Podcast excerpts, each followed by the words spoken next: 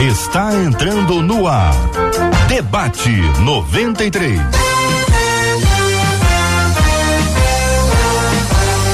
Realização 93 FM. Um oferecimento Pleno News. Notícias de verdade. Apresentação J.R. Vargas. Alô, meu irmão. Alô, minha irmã. Aqui fala. J.R. Vargas, estamos de volta, começando aqui mais uma super edição do nosso debate 93 de hoje, nessa quarta-feira. Quarta-feira cheia de alegria, de paz, de esperança, de força. Força da parte de Deus. Eu não conheço, Cid. Eu não conheço pessoas fortes, eu conheço pessoas fortalecidas pelo Senhor. Boa. E é embalado por essa força que vem de Deus que nós prosseguimos para mais um dia na presença do nosso Deus que é todo poderoso. Bom dia, Cid Gonçalves. Bom dia, meu caro J.R. Vargas. Além de poderoso, é um Deus que é fiel o tempo todo e o tempo todo ele é fiel. Tranquilo, meu Maravilha. Boa palavra, querido. Bom revê-lo mais uma vez. Que Deus te abençoe muito. Bom dia para você que está aqui com a gente no Facebook. Tá no Facebook? Seja muito bem-vindo aqui ao Facebook da 93 FM. Você corre no Face e procura lá. Facebook Rádio 93 FM e vai assistir com imagens do programa de hoje. Pode assistir, curtir, comentar, compartilhar compartilhar. Fique muito à vontade aqui entre nós. Está no YouTube, tem também no canal do YouTube da 93 FM a retransmissão, minha gente, agora ao vivo do nosso debate 93 e no site rádio93.com.br. E aí você está conectado com a gente também com áudio e vídeo. É o Rádio na TV, é a 93 FM que é rádio e também está na telinha para você interagir com a gente, sempre muito bom bater aquele papo, ouvir, conhecer os nossos debatedores, ver o semblante de cada um, a reação de cada um às perguntas ou ao tema. É sempre muito legal, uma experiência muito boa que a gente tem aqui ao vivo, sempre no nosso estúdio e agora cada um de sua casa interagindo pelo rádio, pelo Face, pelo YouTube,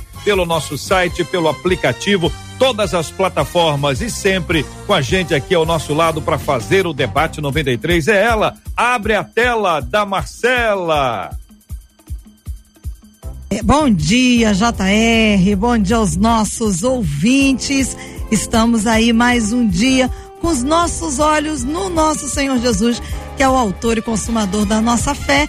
Os nossos ouvintes participam com a gente através dessas plataformas maravilhosas que você já disse mas também diretamente através do WhatsApp. 21 é o nosso código 96803 8319 21 86 96803, ó, dando coisa errada.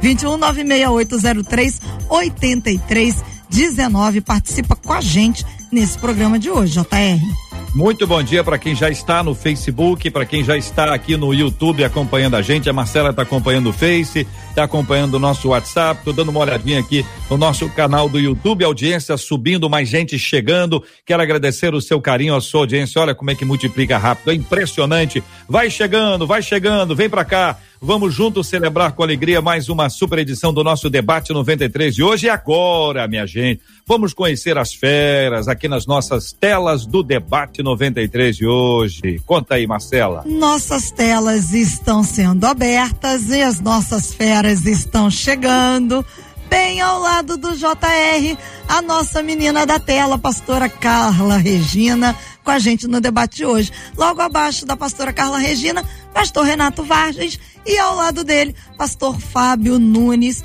só fera para mais um super debate 93. É a 93 FM com você de qualquer lugar do país, do planeta, transmitindo aqui pelas ondas do rádio, pelo site, pelo Face, pelo YouTube. Todo mundo super conectado, afinal de contas, é a 93 FM aqui do Rio, para todo o Brasil e o planeta. É a Rádio do Povo de Deus. Conta, Marcela. Vamos ao nosso tema 01 do programa de hoje. A participação do cada ouvinte nosso é muito, mas é muito importante. Olha, uma das nossas ouvintes, foi uma menina, escreveu o seguinte: eu ouço de algumas pessoas que Deus não castiga. Só que essas mesmas pessoas, diz ela, às vezes dizem: Olha, Deus vai pesar a mão, hein? Cuidado. E aí ela pergunta: pesar a mão não é o mesmo que castigar, gente? O que, que a Bíblia quer dizer quando afirma em Hebreus 11, 29 que Deus é fogo consumidor? E já que nós estamos falando de Bíblia, ela pergunta: a morte do filho do rei Davi, fruto de seu pecado com Batseba, não foi um castigo? Ela Vamos dividir aí. por partes aqui o nosso tema. Ouço de algumas pessoas que Deus não castiga. É verdade, gente? Deus não castiga? Vamos começar com essa frase. Porque ouve de muita gente, também pode ouvir de muita gente que, que não. Como é que vocês entendem essa expressão aqui do nosso vocabulário que faz parte da nossa vida? Vamos começar com quem? Quem é que vai começar? O pastor Fábio Nunes, o maior. Vamos começar por altura. Critério é altura. Vamos lá, pastor Fábio Nunes, começando ouvindo o senhor, querido. Temos um delayzão, hein, gente? Bom Temos dia, um JR. Bom dia. delay aqui com o pastor Fábio Nunes, hein, produção? Mas vamos lá. Pastor Fábio, vou contar aí, pode começar a sua opinião sobre o tema.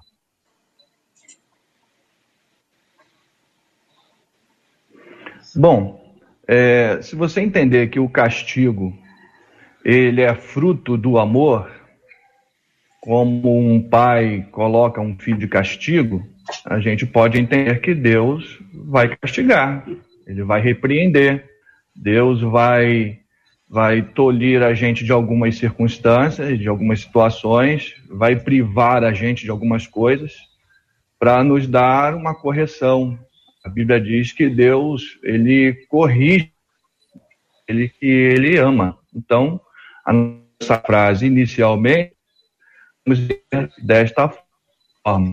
Agora, algumas pessoas quando ouve a expressão, a palavra castigo, pode ter a ideia de que Deus é alguém que está com um chicote na mão, esperando a primeira oportunidade de algum vacilo, né, com um sentimento ruim. Nesse aspecto, não é, nós temos a, a ideia de um pai orientando o filho.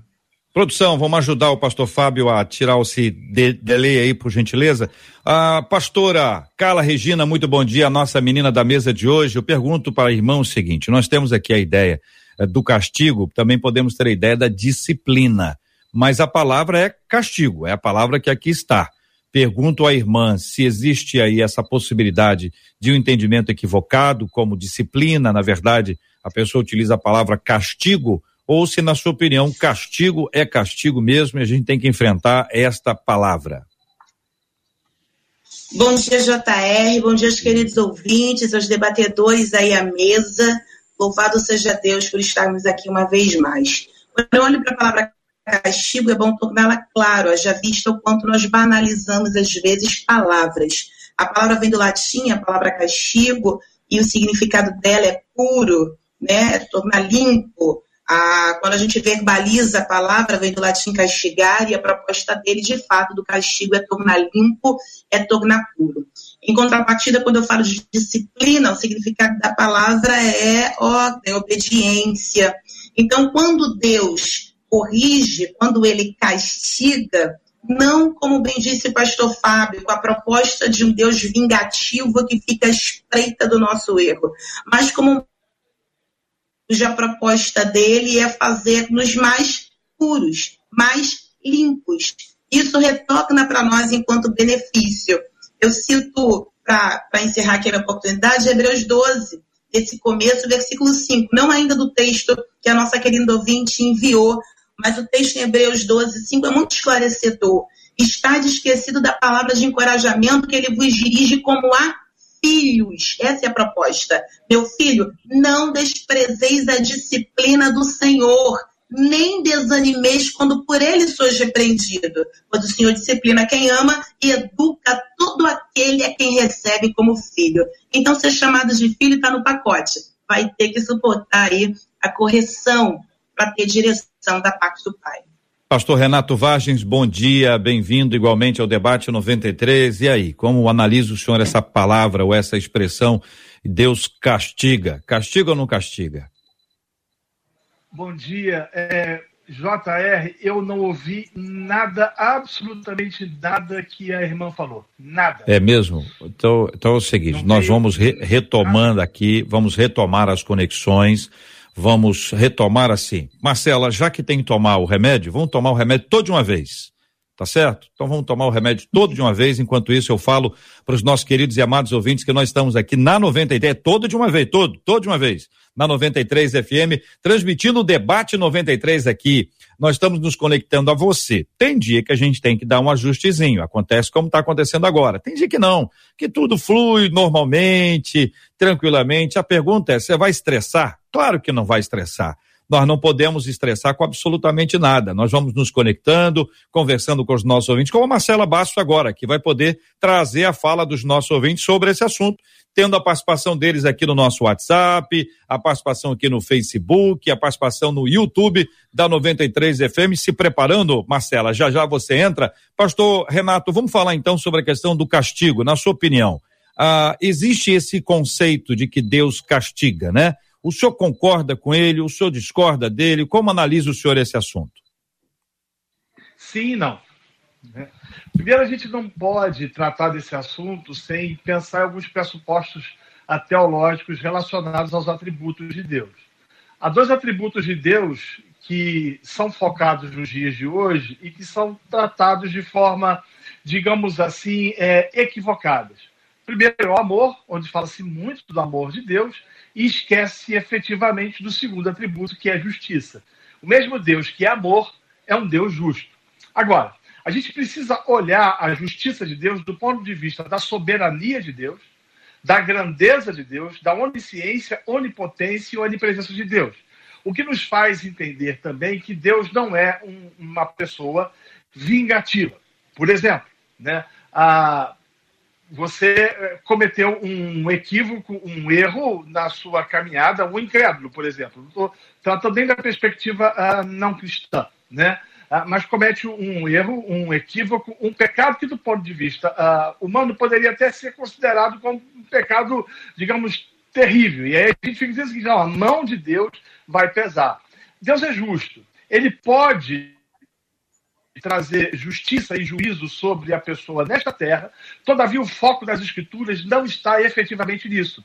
O foco das Escrituras está naquele dia em Apocalipse 20, trata sobre isso, onde todos diante do grande trono branco responderão por seus atos, por seus pecados e por seus delitos. É por isso que às vezes você vai ver nas Escrituras, e principalmente no livro dos Salmos, o salmista dizendo o seguinte: Mas Senhor, o ímpio prospera, ele é um cara é, hediondo, um cara terrível, um cara pecador, né? e eu estou aqui vendendo almoço para comprar a janta. Isso não, é justo, porque nós não podemos olhar é, é, a perspectiva da justiça de, de Deus, a justiça divina, com com a, os olhares humanos. Todavia, é importante que a gente entenda também que o pai que ama, e aí parte pelo pressuposto das escrituras, ele vai disciplinar o filho. Se a gente for olhar o contexto de Hebreus capítulo 12, o livro está tratando efetivamente, ah, também, obviamente, daqueles que correm em direção ao alvo, correm à soberana vocação, que correm ao encontro do Senhor. E diz as Escrituras que o Senhor a estes, né, disciplina, até porque ligando um texto com o outro, sem santidade, é impossível vir ao Senhor. Então a gente vai precisa entender essas duas perspectivas esse Deus justo, ele julga os homens conforme seus delitos e pecados. Algumas consequências acontecem neste mundo por causa da lei da semeadura. Aquilo que nós plantamos, nós colhemos. A mão do Senhor, de fato, em alguns casos, ela age sobre determinadas circunstâncias. Mas o que a gente precisa entender é que a justiça de Deus se fará presente naquele dia final, onde os homens serão julgados pelos seus atos e pelas suas palavras. Todavia, é importante também que entendamos e compreendamos que filhos, eles são corrigidos e são disciplinados. E disciplina é bem diferente de castigo. O problema também é que a gente carrega no bojo uma perspectiva católica romana. Nossa alma é católica romana. Então a gente traz uma visão medieval uh, do cristianismo, onde se trazia o conceito de que a, a, a punição imediata se fazia ou se faz presente através de flagelos.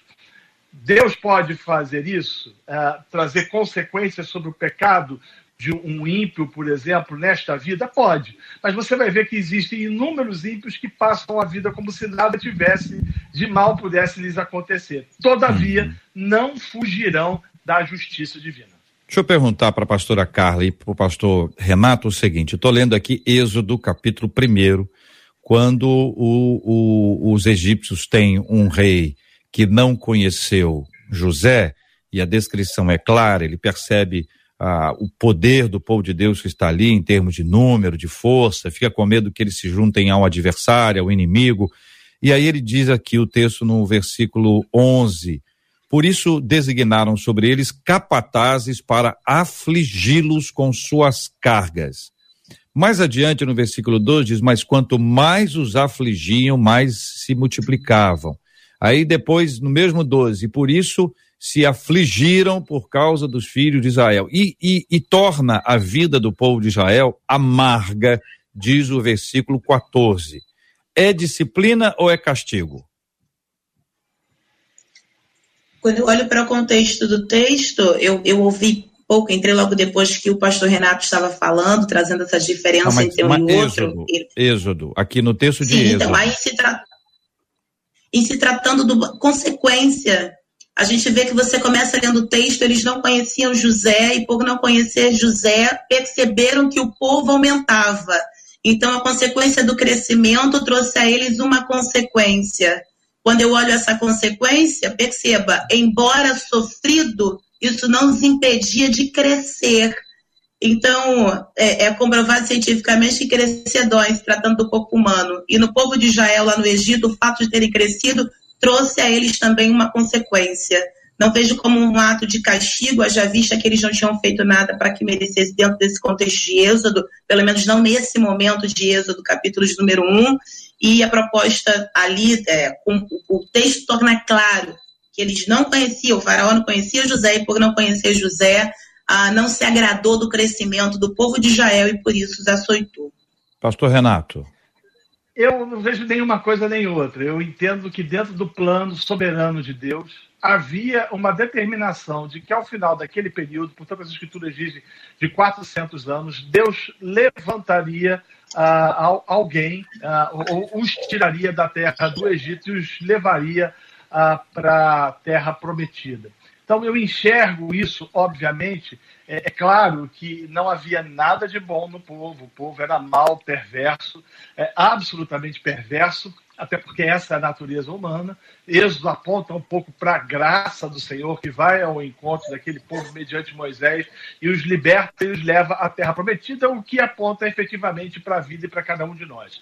Então, eu não enxergo como dentro de uma perspectiva de disciplina, ah, nem tampouco de correção, ainda que haja aspectos que possa corroborar com isso, mas eu aponto para uma ação soberana de Deus, por um plano soberano de Deus que havia determinado que aquele seria o momento que traria de volta o seu povo a si. Vou mudar a perspectiva. Do ponto de vista do Egito, eles estavam disciplinando o povo de Israel ou eles estavam castigando o povo de Israel? O povo do Egito estava castigando. O faraó queria de fato açoitar aquele povo de alguma forma. Então, então ele queria que eles sofressem. Literalmente. Depende. Depende. O ponto de vista, do, ponto de vista dos egípcios, estavam castigando para que o povo ele, o povo ficasse a, acorrentado, entre aspas, aqui, a todo o processo da escravidão, mostrando autoridade, poder, superioridade do Egito, trabalhando muito essa questão da autoestima também. Muito bem, esse é um aspecto. Eu preciso de mais exemplos para que a gente possa ilustrar a diferença que há, não é, entre o castigo, entre a disciplina, quem sabe quisermos ampliar a correção, que ela faz parte desse processo que envolve a disciplina, mas de alguma forma pode produzir um impacto dentro do nosso entendimento. É, até onde é isso, até onde é aquilo. Fala, Renato. Eu entendo que é, é, a, Hebreus vai tratar disso, né? O próprio capítulo trata disso, diz que Deus disciplina ah, os, os, seus ah, a fim de que estes possam, e eu estou parafraseando o texto, retomarem a caminhada. Então, eu entendo que o Senhor é capaz de disciplinar, assim como um pai disciplina um filho. Mas, todavia, eu entendo que é, Deus não faz isso com incrédulos, ou com aqueles, e aí entra uma perspectiva teológica minha, qual eles entregou a si mesmos. Né? Ou seja, estas pessoas continuam debaixo ah, de seus caminhos absolutamente equivocados. Então, assim, é, há muita confusão que se faz em cima disso por causa dessa alma católica romana. Então, eu, eu sempre tive, quando criança, JR e, e amigos, eu sempre tive uma imagem de Deus como se fosse um velhinho de barba branca, cantando aquela musiquinha, uh, cuidado boquinha no que fala, eu tenho horror àquela música, sabe? Cuidado boquinha no que fala, cuidado olhinho que vê, o Salvador do Céu tá olhando para você e vestido com a camisa do Flamengo, uma cena terrível, né? Você tem que ser curado desse trauma, Renato. Hoje nós vamos cantar essa música aqui para você ser curado desse trauma. É. Então eu imaginava isso, aquela coisa de um Deus despótico, né?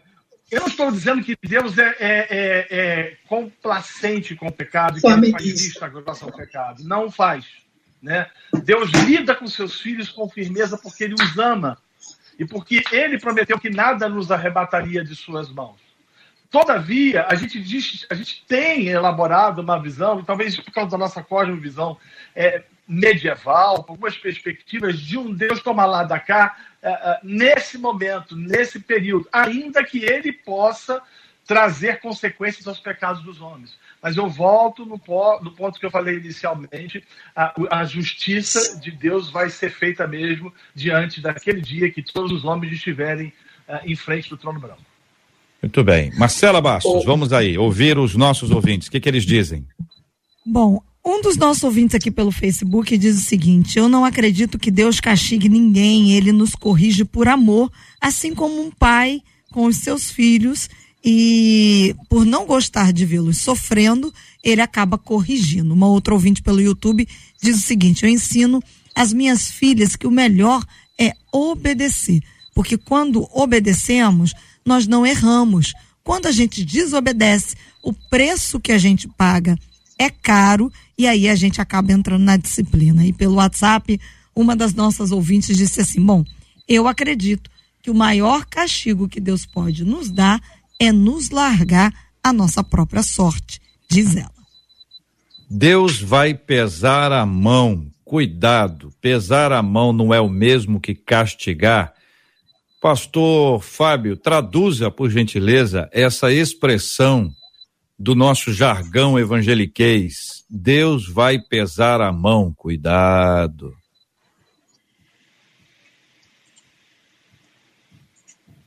É, pesar a, a mão dá essa ideia um Deus que vai é, repreender, que vai de alguma forma divertir e de uma forma bem drástica, né? É essa sensação que eu tenho quando eu ouço esse jargão.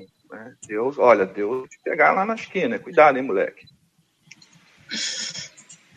É, é isso, Brasil. concordam, queridos companheiros? Pastora Carla, vou começar com a irmã.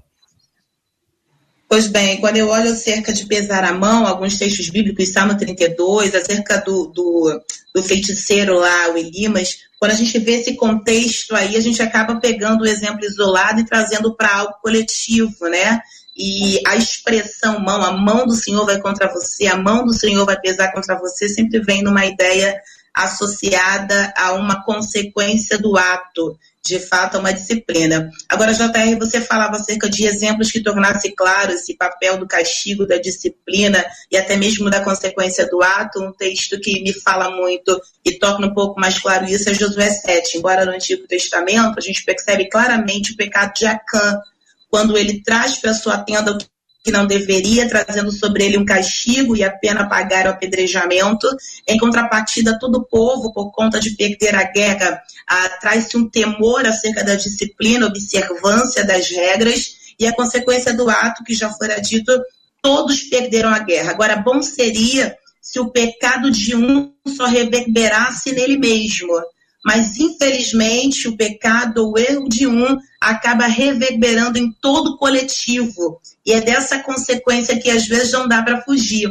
Eu corroboro o que digo, Hebreus 12, a gente estava falando sobre isso, mas olha que coisa interessante quando ele vai falar, Hebreus capítulo 12, versículo 7. Se suportais a correção, outras versões vai dizer, aceitas dificuldades como uma forma de disciplina, ou seja, de observância. Aí ele torna claro no versículo de número 8: Mas se estáis sem disciplina, da qual todos são feitos participantes, sois então bastardos e não filhos. O que ele está tornando claro? Não dá para querer ser chamado de filho se você não aceita a correção. É uma geração que pede direção, mas despreza a correção.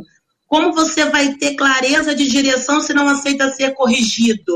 É nisso que se dá a legitimidade de um filho.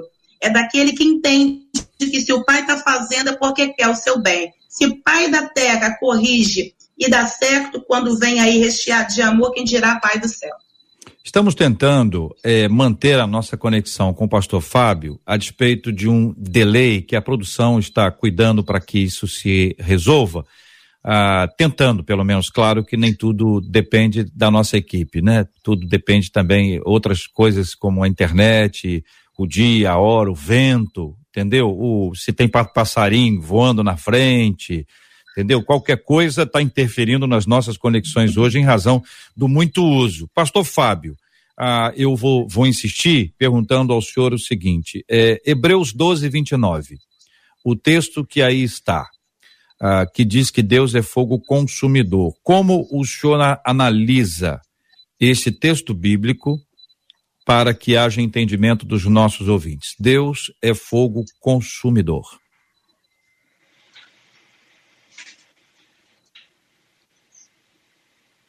Então, JR, o texto da carta aos Hebreus, nós não temos aí a, certeza do autor, mas nós sabemos que ele é um conhecedor da tradição judaica, conhece muito bem o Antigo Testamento, e ele está escrevendo para uma comunidade de judeus convertidos.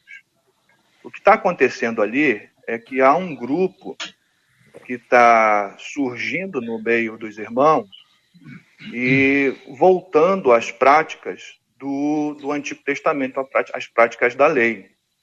Se nós olharmos é, até o capítulo 10 é, de Hebreus, nós vamos perceber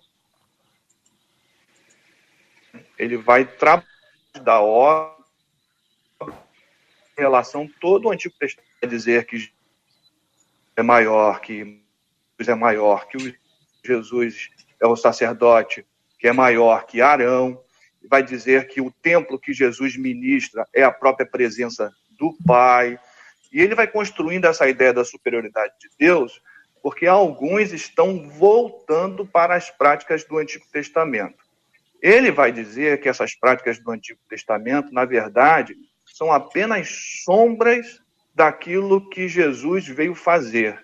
E retornar para as práticas do Antigo Testamento é retornar para uma situação onde não há salvação, onde o homem não vai conseguir mais, através dos sacrifícios, ter paz com Deus, comunhão com Deus. Nessa perspectiva de voltar para as práticas vai se encontrar com Deus no seu juízo, e um juízo de fogo consumidor. É a ideia do juízo, é o dia final é, não tem a ver com o dia a dia, com a prática do dia a dia, mas tem a ver com o fim de todas as coisas. Então, essa é a ideia. Então, se você abrir mão de Jesus, abandonar Jesus, você vai e querer voltar para as práticas do Antigo Testamento, querendo se justificar, você vai se encontrar com um Deus que é fogo consumidor. E aí, debatedores? Contas, né? Pastor Renato, pastora Carla, começando pelo pastor Renato falhou demais o áudio dele. Demais, demais, demais. Né? O, o áudio dele é, interrompia direto. Tanto pastora Carla, conseguiu ouvir, pastora Carla? Eu ouço perfeitamente, mas ele ah. eu não consigo ouvir. Pastora Carla, ouviu, voltou, pastor voltou. Fábio? Não? Voltou agora para mim, voltou agora. Muito bem, muito bom ver vocês dois aqui ao meu lado. Aqui não tem estresse, aqui, aqui nós continuamos oh, caminhando com alegria com alegria na presença do Senhor para entender o seguinte, queridos, o texto de Hebreus 12, 29. Hebreus 12, 29 afirmando que Deus é fogo consumidor, né? Essa ideia que o Renato trouxe anteriormente, eu vou parafrasear: Deus é plenamente amor. Ele também é plenamente misericórdia. Ele também é plenamente justiça. E não é mais justiça ou mais amor como alguns eventualmente até insistem em dizer, não, o amor de Deus é tão grande que ele resolveu não trazer justiça sobre as pessoas. Mas aí se esquece, parece que é uma coisa equivocada, afinal de contas, se ele é plenamente justo, ele é plenamente. É que a nossa mente não consegue entender, porque tem dia que a gente está mais amoroso. Hoje eu estou mais amoroso, hoje eu estou mais bravo. Hoje é comigo. Essa somos nós. Deus não funciona assim. Não, os relatos bíblicos mostram Deus, que o mesmo Deus que vai lá e, e traz a, a, disciplina e a justiça, é o mesmo Deus que faz isso por amor, para resgatar, para trazer de volta. Vamos lá, pastora. Gênesis 18, versículo 25, Abraão vai dizer: Não, não fará justiça juiz de toda a terra? De fato, ele é um Deus que é justo. Ouvi parte do que disse pastor Fábio, corroboro com ele, em especial no contexto da carta aos Hebreus. Quando eu olho para a carta, ele já disse a expressão, a palavra-chave da carta é superioridade. A proposta do autor aos Hebreus, aí, capítulo 1 a 4, é trazer a superioridade da pessoa de Cristo. Ele quer falar da sua majestade do 5 a 10, ele trata da superioridade da obra de Cristo, ele fala do seu ministério. Mas no último bloco, onde reside Hebreus 12, que é do capítulo 11 até o 13, o último bloco, ele fala predominantemente sobre a superioridade dos ministros de Cristo, da superioridade da vida de Cristo em nós. Começa no capítulo 11 falando acerca da fé, é uma característica daqueles que decidiram ser ministros dele, da superioridade da vida dele em nós, e culmina aí no capítulo 12, que é onde nós estamos. Dentro desse contexto, ele toca na clara. Primeiro, ele fala olhando para Jesus, no versículo 2, porque é marca de quem decidiu ter a vida de Cristo em si. E aí ele começa a descortinar sobre a disciplina. Não adianta olhar para Jesus se você não suporta ser corrigido por ele. Avança aí num texto riquíssimo. Seguir a paz com todos, sem a qual a, a, a paz com todos e a santificação sem a qual ninguém verá o Senhor. Fala da raiz de amargura que brota, que priva da graça. O que, que ele está tornando claro? Marcas, características de quem tem a superioridade da vida de Cristo em si. Aí, quando ele chega no final acerca do fogo consumidor, ele quer tornar claro: não dá para passar por todo o processo e ser reprovado em última instância. Pastor Renato Vargem falou sobre isso, que a, que a predominância do olhar se deve ser acerca dos últimos dias, vai ter um juízo no final. Então, tudo que a gente vive aqui agora, que nos discipline, que nos corrija, que nos coloque aí dentro do, do, do contexto que Deus nos chamou aí para vivenciar, a fim de que nós não precisamos ter um encontro com esse tal fogo consumidor e ele de fato é justo juiz que ama, mas que no momento certo vai executar o seu juízo. E ele é tão amoroso, JR, que hum. usa um debate como esse para despertar aqueles que porventura ainda insistem em permanecer longe. Gosto também de quando o pastor Renato fala acerca de não tê-lo como alguém ali mal, tá, traumatizou com o hino do, do Ministério Infantil. De hum. fato, eu também não vejo como Deus que é ruim, até porque em todo tempo eu vejo o amor dele me dando a oportunidade de ser corrigida por ele. Então, para quem não teve um pai e uma mãe presente que pôde corrigir, quantas coisas terríveis não passou por conta disso. Eu encerro a minha fala com uma ilustração que eu vi me impactou.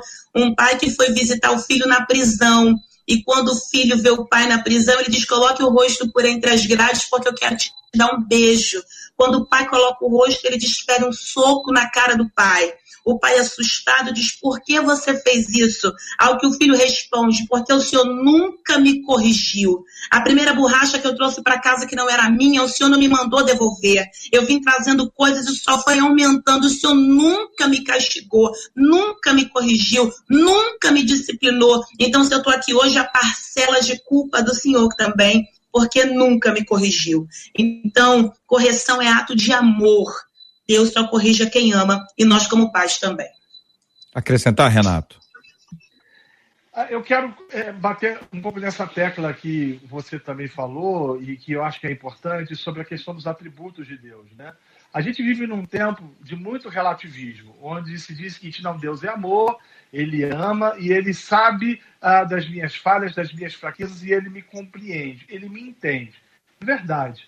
Deus Ele conhece as nossas limitações ações, nós somos pobres, somos fracos, somos pecadores. Mas as Escrituras nos dizem também que todos nós prestaremos contas a Deus. O que eu quero tratar efetivamente é que Deus, na caminhada cristã, se filhos, filhos formos, nós seremos corrigidos, nós seremos é, é, é exortados, admoestados, e, e, o Senhor há de nos trazer de volta para si, assim como ele trouxe o filho pródigo. Todavia, aqueles que é, querem viver na prática do pecado e que fundamentam essa premissa de Muito bem. É isso, né, Marcela? Travamos. É, travamos com o pastor Renato. Vamos, Muito bem. Vamos. Não tem nenhum estresse. Vida que segue com alegria e com paz. Espera aí, Renato, travou. Alegria. Vamos destravar. Aqui não tem estresse. Aqui é o seguinte, o microfone às vezes cai a gente arruma, a conexão cai. Se a gente ficar estressado, vai ser mais um estressado. Pelo amor de Deus, pastora Verdade. Carla. Nós vamos agora entrar no ponto difícil, se ficarmos só, só nós aqui, nós vamos discutir esse assunto até o final. Vamos Pastor juntos. Fábio apareceu aí. Vamos Pastor Fábio, Pastor Fábio está com a cara de Oriente Médio, pelo amor de Deus. Olha só, eu não sei se é a câmera de baixo para cima, não passo. Não, não, não, não entra em Orlando. Desse jeito o senhor está aí, vai bater em Orlando lá, o pessoal pastor, ô, oh, pega aí o pessoal é. do FBI, Pega aí, quando não tem ideia, Jota, ali. sufoco aqui para conseguir essa imagem. Eu sei, meu amigo, mas você está muito bem. Estou ah. só, só implicando, porque aí, quando aí. eu implico assim é para suavizar o ambiente, entendeu? Toda implicância tá bom, minha é para é para suavizar. Fala, Renato. A internet está pior que o Vasco, está caindo toda hora. Toda hora você tá falando de time, hein? Só, só, só a audiência do Flamenguista foi embora, agora do Vascaíno foi embora. Mas, se deixa rapaz, quieto, eu tô quieto. Aqui. É do Fluminense, cara. É do Fluminense, tá bom. Ah, vamos continuar amigo, porque eu quero não, manter não, todos não. os torcedores aqui conosco. Vamos lá. Davi, Davi Batseba. Davi Batseba. Batseba, mulher de Urias. Davi vai lá, Batseba, engravida. Davi manda matar, ele não mandou matar, mas ele mandou matar. A morte de Urias determinada estrategicamente por ele. A Batseba, grávida, perde a criança. A pergunta é: a perda da criança foi em razão do castigo de Deus por conta do pecado de Davi e Batseba? Castigo não, mas é, descansa a voz. É. Então, o que, que eu, que, que eu... Davi... Espera só um pouquinho, Renato, porque eu, eu acho que vocês não estão se ouvindo. E aí fica divertidíssimo, mas não, não produz não uma conexão boa. Então deixa eu só pedir. Pastora Carla, bom dia. Bom dia. Bom dia. Quem ouviu a fala falo. da pastora Carla? Renato ouviu. Fábio ouviu? Ê, Não. Fábio, situação tá complicada pro teu lado. Pastor, pastor Renato ouviu. Fala, Renato. Bom dia, Renato. Bom dia. Carla ouviu? Mas tá demorando a responder, hein, Carla? Tá, tá, tá, tem agora de, delay pro lado da Carla também, gente? Vamos lá, vamos lá. Não, não, então, tô ouvindo bem. Tempo tá real. Tá ouvindo, ouvindo bem. bem. Tá ouvindo bem. Então só, vamos lá. Renato, vou, vou começar, vou começar contigo. Gente, vamos até o final agora, hein? Firme e forte, ó. Só um alegria, pedido, JR. É, Pastor Renato, o senhor pode falar um pouquinho mais perto do microfone e um pouquinho mais alto por causa da, do áudio para o rádio, por favor. Obrigada, pastor. Sim, Quer que faz mais o que, o Marcelo? Agora é a hora. Pentear. Pode Tudo certo aí? Ao, ao Fábio aí. Fala, Fábio. Estou ouvindo bem. Tá, me ouvindo bem. Tá bom. Ouvindo a Carla? Fala, Carla. Glória a Deus. Glória a Jesus. Carla tá com delay, hein? Glória a Deus, glória a Jesus. Um delayzinho. Renato, vamos lá, querido Renato. Vamos aí entrar nesse assunto vamos específico lá. aí que eu relatei. É, eu não entendo como castigo, eu entendo como, como uma ação disciplinadora de Deus ah, que também estava debaixo de uma ação soberana dele a fim de trazer de volta o seu filho à centralidade. Até porque quando Davi comete esse pecado, diz o texto que era a época dos reis estarem em guerra e ele estava em casa dormindo e acordou tarde, o que aponta efetivamente para o fato de que ele estava fora, ele estava deixando de cumprir aquilo que efetivamente ele deveria cumprir. E o que traz a reboque é uma série de consequências, uma série de pecados. É aquele velho ditado que diz que um pecado sempre atrai ou traz do bojo outro pecado. Ou seja, um abismo vai chamando outro abismo. Então eu entendo que Deus, pela sua soberania, não usou isso e não quero tratar dessa perspectiva como castigo, mas uma forma de trazer sobre o seu filho disciplina para que ele voltasse para o prumo. Concorda, pastor Fábio? Então, JR, é, eu só quero acrescentar, eu, eu concordo e eu acrescento que existem coisas que são é, específicas a gente sabe quando se trata de Davi, nós estamos aí com o Novo Testamento vendo a linhagem de Jesus. Existe esse controle soberano de Deus e existem coisas que Deus vai norteando a história da humanidade para que o seu plano da salvação chegue onde ele quer, no fim, da forma que ele tem programado. A gente precisa olhar para esse texto e até enxergar a misericórdia de Deus com Davi, porque o pecado de Davi era para Davi ser morto. Se a gente olhar, nós vamos ver um Deus bondoso usando de misericórdia com Davi. A morte do menino, a gente entende que é uma consequência. Parece que a gente parte do princípio de que não estamos vivendo no mundo de pecado, no mundo de caos. Parece que a gente parte do princípio que nós somos bonzinhos e de vez em quando a gente erra. Mas o que a Bíblia relata é que nós estamos no mundo em decadência, no mundo que está caindo. Então eu posso olhar para esse texto e mostrar uma outra perspectiva, o amor de Deus, a misericórdia de Deus, de não levar a vida de Davi, porque Deus tinha planos que envolvem a salvação da humanidade. E aí Deus vai sendo soberano, só complementando a fala do pastor Renato. Muito bem. Pastora Carla. JR, há, há quem use o texto até com a preocupação com relação à morte da criança, Deus mataria inocente, alguns utilizam Deuteronômio 24, 16, acerca do, de herdar a culpa, que Deus não, não é, faria com que o inocente pagasse pelo pecado daquele que de fato errou. É, é necessário tornar claro, uma coisa é herdar culpa, outra coisa é herdar consequência. E a proposta do texto é que tenha se herdado culpa alguma dentro desse contexto, mas ah, corroborando o que disse o pastor Fábio, de fato a gente vive num tempo, ou que sempre assim foi, aonde se herda consequência sim. Eu disse uma frase, eu repito, bom seria se os pecados que cometemos só reverberassem em nós. Em contrapartida, quando eu peco, inevitavelmente meu filho vai arcar com alguma consequência não com a culpa. Se um pai comete um homicídio, por exemplo, toda a família vai padecer, seja com a ausência desse pai. Então, quando eu me refiro à morte da criança, consequência de tudo isso. O pastor Renato falou sobre a sucessão de consequências. Então, não dá para você cometer um pecado e achar que isso não vai reverberar e quem está ao seu redor. Citei a Can também, é um bom exemplo disso, e ainda cito em Juízes 11 o, o Jefité, acerca de, de ter os irmãos tê-lo expulsado porque era filho de prostituta. Então, conosco não herdará a herança do nosso pai Gileade. Então, uma coisa é você uh, herdar ou ter de administrar consequência do ato de alguém, mas nunca pagar a culpa pelo erro dos pais ou algo parecido. Eu então, daí ler... a gente entende que está tudo na jurisprudência da soberania de Deus. Eu vou ler segundo Samuel, capítulo 12, versículo 15. Segundo Samuel, Sim. capítulo 12, versículo 15.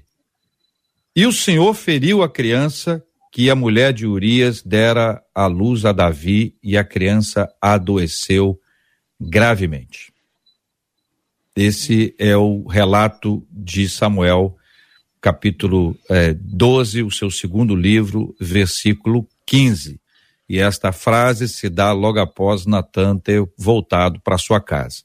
Então, essa expressão, o Senhor feriu a criança, e aí e a criança adoeceu gravemente, me parece haver uma intervenção divina direta nesse assunto e que precisa ficar claro que de fato é o que está escrito aqui, não é? A não ser que vocês tenham uma outra interpretação desse texto, não. e eu estou tentando fazer a leitura literal para dar a vocês a oportunidade de, de interpretá-la, correto?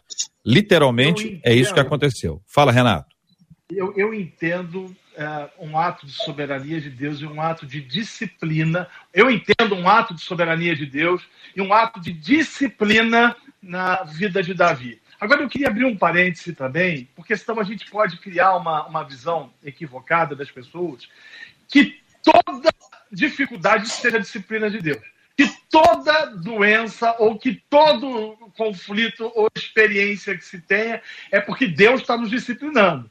E aí é sair de um extremo para outro. Não é. Deus pode usar situações. Ele usa o diabo.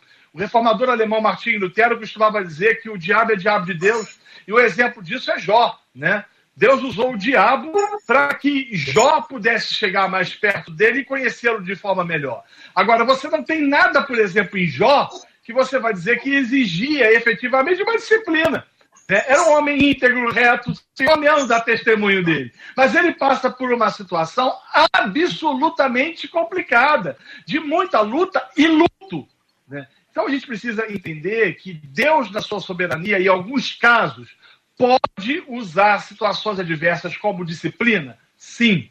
Mas outros, ele vai permitir, ou ele mesmo vai decretar, que algumas coisas aconteçam para o nosso amadurecimento, para o nosso crescimento, para uma dependência maior do Senhor e para conhecimento maior dele.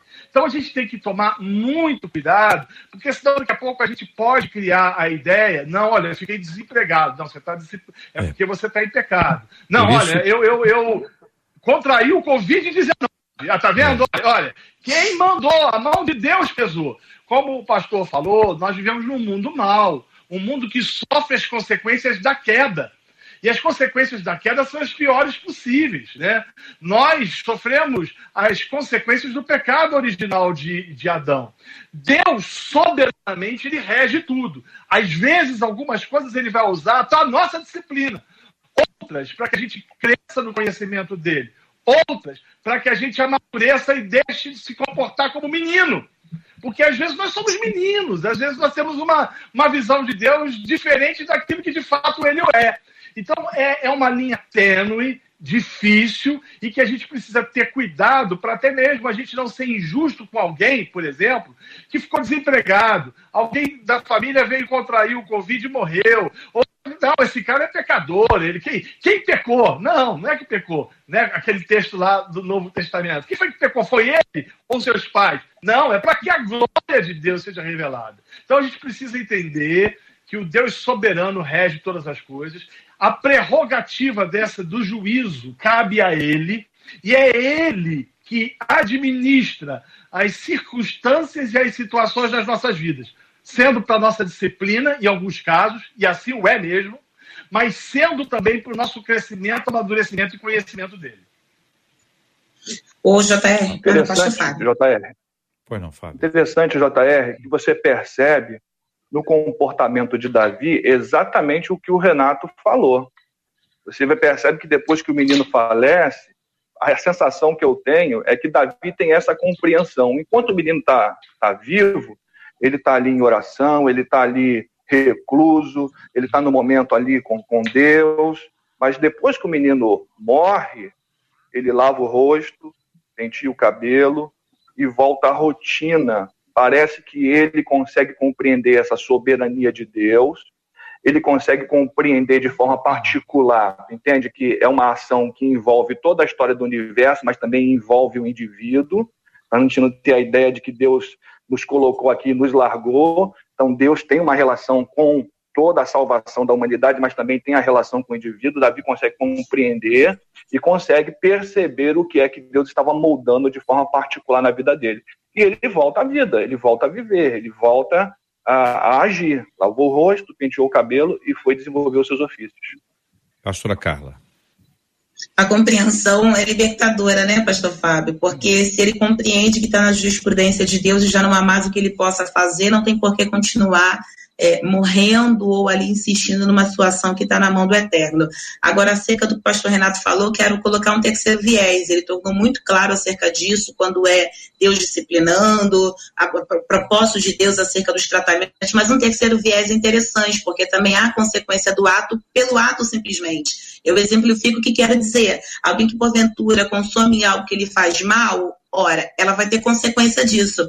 A gente tem por hábito alguém, por exemplo, que fala: não, a culpa é do cão, a culpa é do adversário, a culpa é do inimigo que quer me derrubar. Por exemplo, se toma Coca-Cola que nem água, aí tem um problema de saúde. E aí tem sempre procurando terceirizar, não, porque o inimigo quer me derrubar, tem uma vida sedentária. Ou seja, eu digo de coisas que tornam-se claro para nós, que cabe a nós tomarmos uma decisão de fazer e às vezes não fazemos. E por negligenciarmos isso, acabamos arcando com a consequência do ato uma coisa que poderia ter sido evitada. Então é bom a gente se conscientizar isso. E também nem acho que a dinâmica da vida se dê em classificar em todo tempo. Acredito que quando eu tenho um relacionamento com o pai, meu pai, quanto Deus, meu Senhor, eu ouço o que ele diz, eu obedeço a sua palavra e, consequentemente, vou tomando as melhores decisões para ter aí a, a, a um comportamento digno de honrá-lo, né? E aí tudo que ele quiser fazer dentro disso para me melhorar, eu aceito. Muito bem, eu não sei se ficou claro, Marcela que vai dizer para nós, ficou claro, porque os ouvintes é que vão dizer se ficou claro, se não ficou claro. Eu sei que no, não sei se vocês lembram aquele tempo que a gente podia ir ao shopping, lembra ainda? No tempo que a gente podia ir a uma loja, ao shopping, a gente comprava e a fatura batia na nossa conta ou na nossa casa. E não tem jeito de né, eu comprar e que o outro pague, a não ser que o outro queira. Mas normalmente o outro o outro está na fase do não queira. E aí eu fico eu é, querendo e assumindo a responsabilidade das consequências do meu ato. A vida manda fatura, diz o sábio filósofo. Mas o que diz os ouvintes, Marcela? Ah, eles dizem aqui, tanto pelo YouTube quanto pelo Facebook, pelo WhatsApp, que não está claro. E uma das ouvintes diz o seguinte: gente, não está claro, não a criança ia morrer e Deus aproveitou essa dor para disciplinar, disciplinar Davi, ou a criança morreu por uma ação específica de Deus? Nos respondam, por favor, dizem eles. Posso responder? Claro. Deus, da minha perspectiva teológica, Deus decretou a morte da criança. Deus decretou, há um decreto soberano de Deus. E é tão interessante nisso também, porque quem vem ser rei depois é Salomão que vem após isso. Né? Então a gente tem que olhar de forma ah, absolutamente é, focada dentro dessa perspectiva de um Deus soberano que disciplinou o seu filho em virtude do desvio de caminho em que ele estava, né? e que decretou a morte da criança. Eu não tenho a menor dúvida disso não foi um, uma, uma, coincidência, um, um, acaso, não. Há um decreto de Deus quanto a isso. Na minha perspectiva, é bem claro. Pastor Fábio.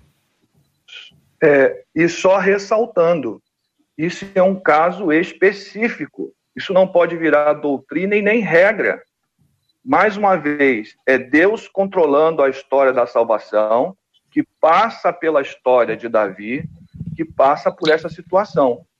Deus age, eu concordo com o Renato, Deus age, o texto está claro, não, eu não fiz uma análise profunda na língua original, mas na nossa tradução está muito claro essa ação de Deus de forma direta, é, mas a gente não pode transformar isso numa regra geral, não, não podemos fazer isso. Por outro lado, a gente vai percebendo que há também um crescimento nessa situação. E uma terceira coisa, é, todos que vão passar aqui nessa terra, todos, todos, tudo que acontece passa pela permissão de Deus. Não há nada que não passe, inclusive esse fato. Muito bem. Pastora Carla. Quando, é, embora eu não tenha ouvido parte que Marcela falou, mas corroboro com os pastores, e uma coisa também é importante para se tornar claro. O que a Marcela falou é que não ficou claro. Entendeu? Sim, sim. Então, aí, adentramos agora para tornar claro, adentramos agora para tornar claro isso. Acerca da permissão de Deus com a morte da criança, de fato, se, não, se Deus não quisesse, não morreria. Então, passa pela permissão de Deus, isso fica claro para mim. É, e quando eu falo acerca disso, pastor Fábio falou, que não se torne uma regra. De fato, Cristo agora morre por nós. Ele é aquele que se fez, que carregou sobre nós todo o seu pecado. E aí, quando a gente pede para que isso não vire uma regra, é para que isso, não, porque é, tem, foi consequência, não, porque Deus. Então, Deus é soberano? É. Tudo que acontece na nossa vida, se a gente está obedecendo, é para o nosso crescimento? Sim. Se porventura errarmos, ele tem sua forma de nos disciplinar? Tem. E aí, quando você tem a dificuldade de compreender que do jeito de Deus é melhor, você acaba aí debatendo e discutindo que do teu jeito seria melhor do que do jeito dele. Então, Deus tem seus Perguntam... meios de, de militar, de trabalhar. Pergunta aos nossos ouvintes. É, por que, por que a criança e não Batseba ou Davi? Pergunta de ouvinte.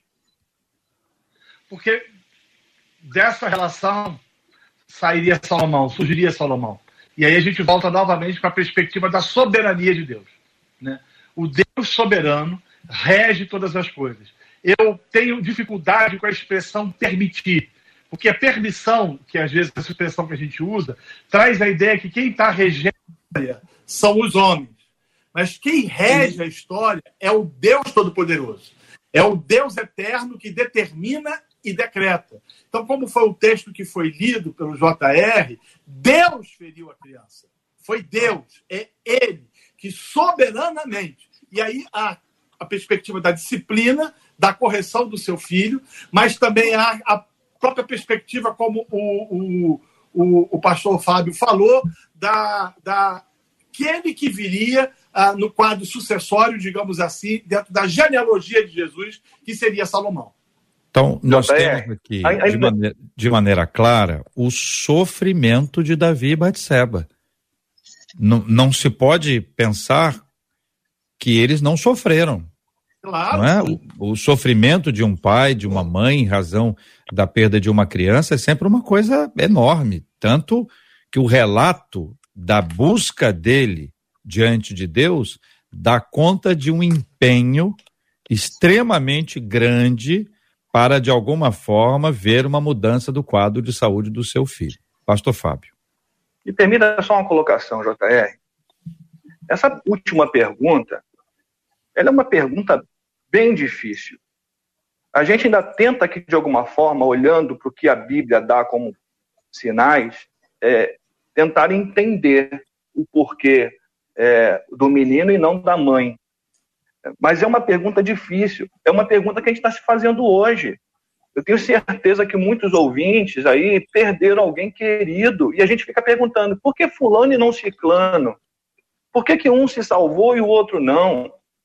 Então, eu, eu, entendo que em algumas perguntas a gente até tenta responder, mas eu confesso que a gente precisa também encarar as nossas limitações. A gente não vai entender tudo que está na, na mente do uhum. Senhor. É, nós não temos essa capacidade, é chegar num ponto e dizer assim, aqui está o meu limite. Em alguns momentos a gente tem que dizer, eu não sei por que, que é o menino e por que, que não foi a mãe. Por que, que foi aquela pessoa tão boa e tem uma pessoa tão ruim ainda nesse mundo? É, nem tudo a gente vai entender, nem tudo nós vamos ter explicações. O que no máximo a gente tenta, mas nós somos limitados. Existe o passo a passo aqui que eu acho que é importante para a gente poder observar, né? O, o que aconteceu antes, o que aconteceu antes, aí a vinda de Natan, o pecado é encarado de frente, é tratado, é despertado, aí você tem uma um arrependimento, uma mudança, uma transformação.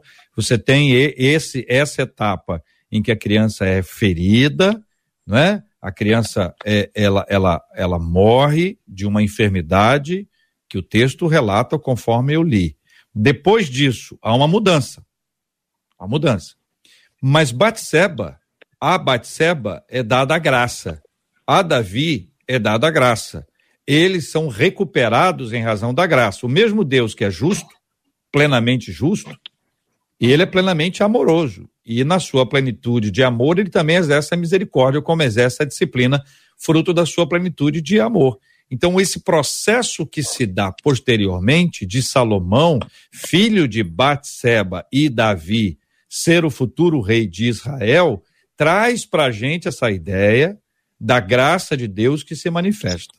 Houve esse episódio, e ele é claro, conforme vocês disseram, as opiniões são, são diversas, não necessariamente são iguais, unânimes, mas há uma direção aqui estabelecida e eu quero agradecer aos nossos queridos debatedores pela fala. Querem acrescentar alguma coisa sobre esse ponto especificamente? Eu quero dar oportunidade a vocês. Não havendo oradores inscritos, muito obrigado. Marcela Bastos, os nossos ouvintes, que dizem os nossos ouvintes nessa nossa despedida de hoje, Marcela.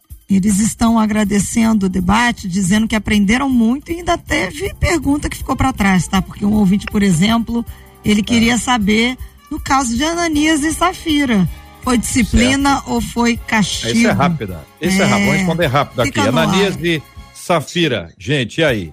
Estão me ouvindo? A, a, disciplina. Disciplina. Pastor Fábio. Disciplina. Disciplina. Pastora Carla.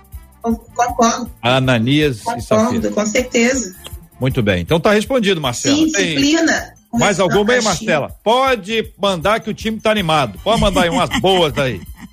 Não, era essa pergunta que estava aqui, que os ouvintes, inclusive não foi um só não, dois ou três perguntaram a mesma coisa, queriam saber, Jutaí.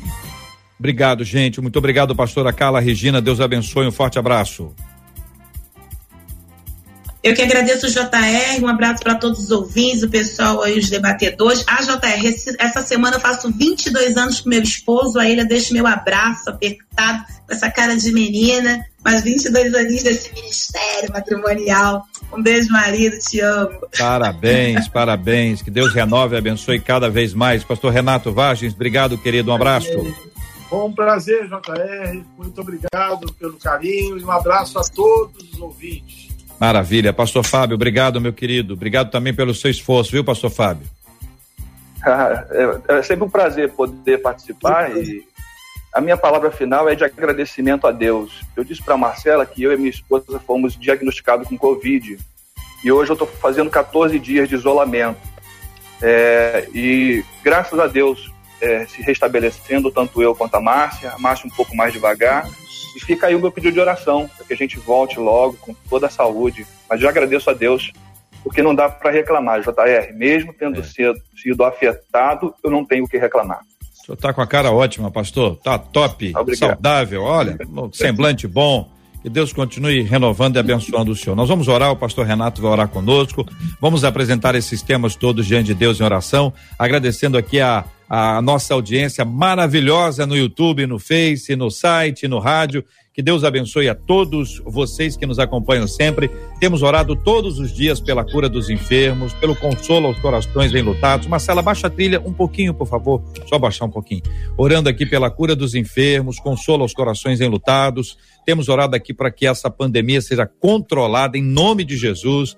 Temos clamado ao Senhor para que a sua graça esteja sobre cada família, sobre cada lar, cada hospital. Temos orado para que os, os governantes tenham sabedoria e juízo. Temos orado para que os pastores, nossos queridos amigos pastores que têm aí uma responsabilidade ministerial diante de Deus por cuidarem das ovelhas que são de Jesus pastor que é pastor de Jesus, ele não tem ovelha. A ovelha é de Jesus. Nós tomamos conta das ovelhas, das ovelhas de Cristo. Então veja, a responsabilidade pastoral ainda é maior. Portanto, cuidado. Veja se é tempo de voltar a se reunir presencialmente. Veja se existe uma estrutura para poder acolher. Acompanhe os números, as estatísticas, para ver se os números estão é, de, diminuindo e se é tempo de nós termos esse tipo de aglomeração. Por mais cuidado que a gente tem, a gente sabe que a gente vai ter muito cuidado, mas ainda assim tem muita gente descuidada, gente que quer estar no templo e é maravilhoso querer isso, mas também é preciso ter sabedoria e juízo para que isso aconteça no tempo de Deus, na hora certa, em nome de Jesus. Vamos orar? Pastor Renato, por favor, e conosco. Senhor, nós te louvamos por esse dia, pela tua graça e misericórdia que se renovaram nas nossas vidas nessa manhã. Oramos, ó Deus, por aqueles que estão passando por situações difíceis, por aqueles que estão debaixo da sua graciosa mão e que, em virtude da disciplina, têm sido exortados pelo teu Espírito Santo ao arrependimento de seus pecados. Que estes possam estar atentos à sua voz e voltar ao Senhor.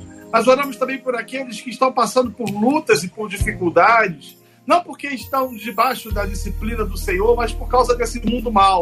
Aqueles que estão em, enfermos em virtude do Covid-19, ou que têm vivenciado lutas, que a tua graça possa fortalecer esses irmãos e abençoá-los de forma graciosa.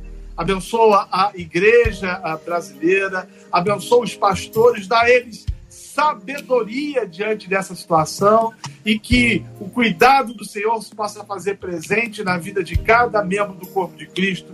É a oração que nós fazemos em Jesus, nosso Senhor. Amém. Amém. Deus te abençoe.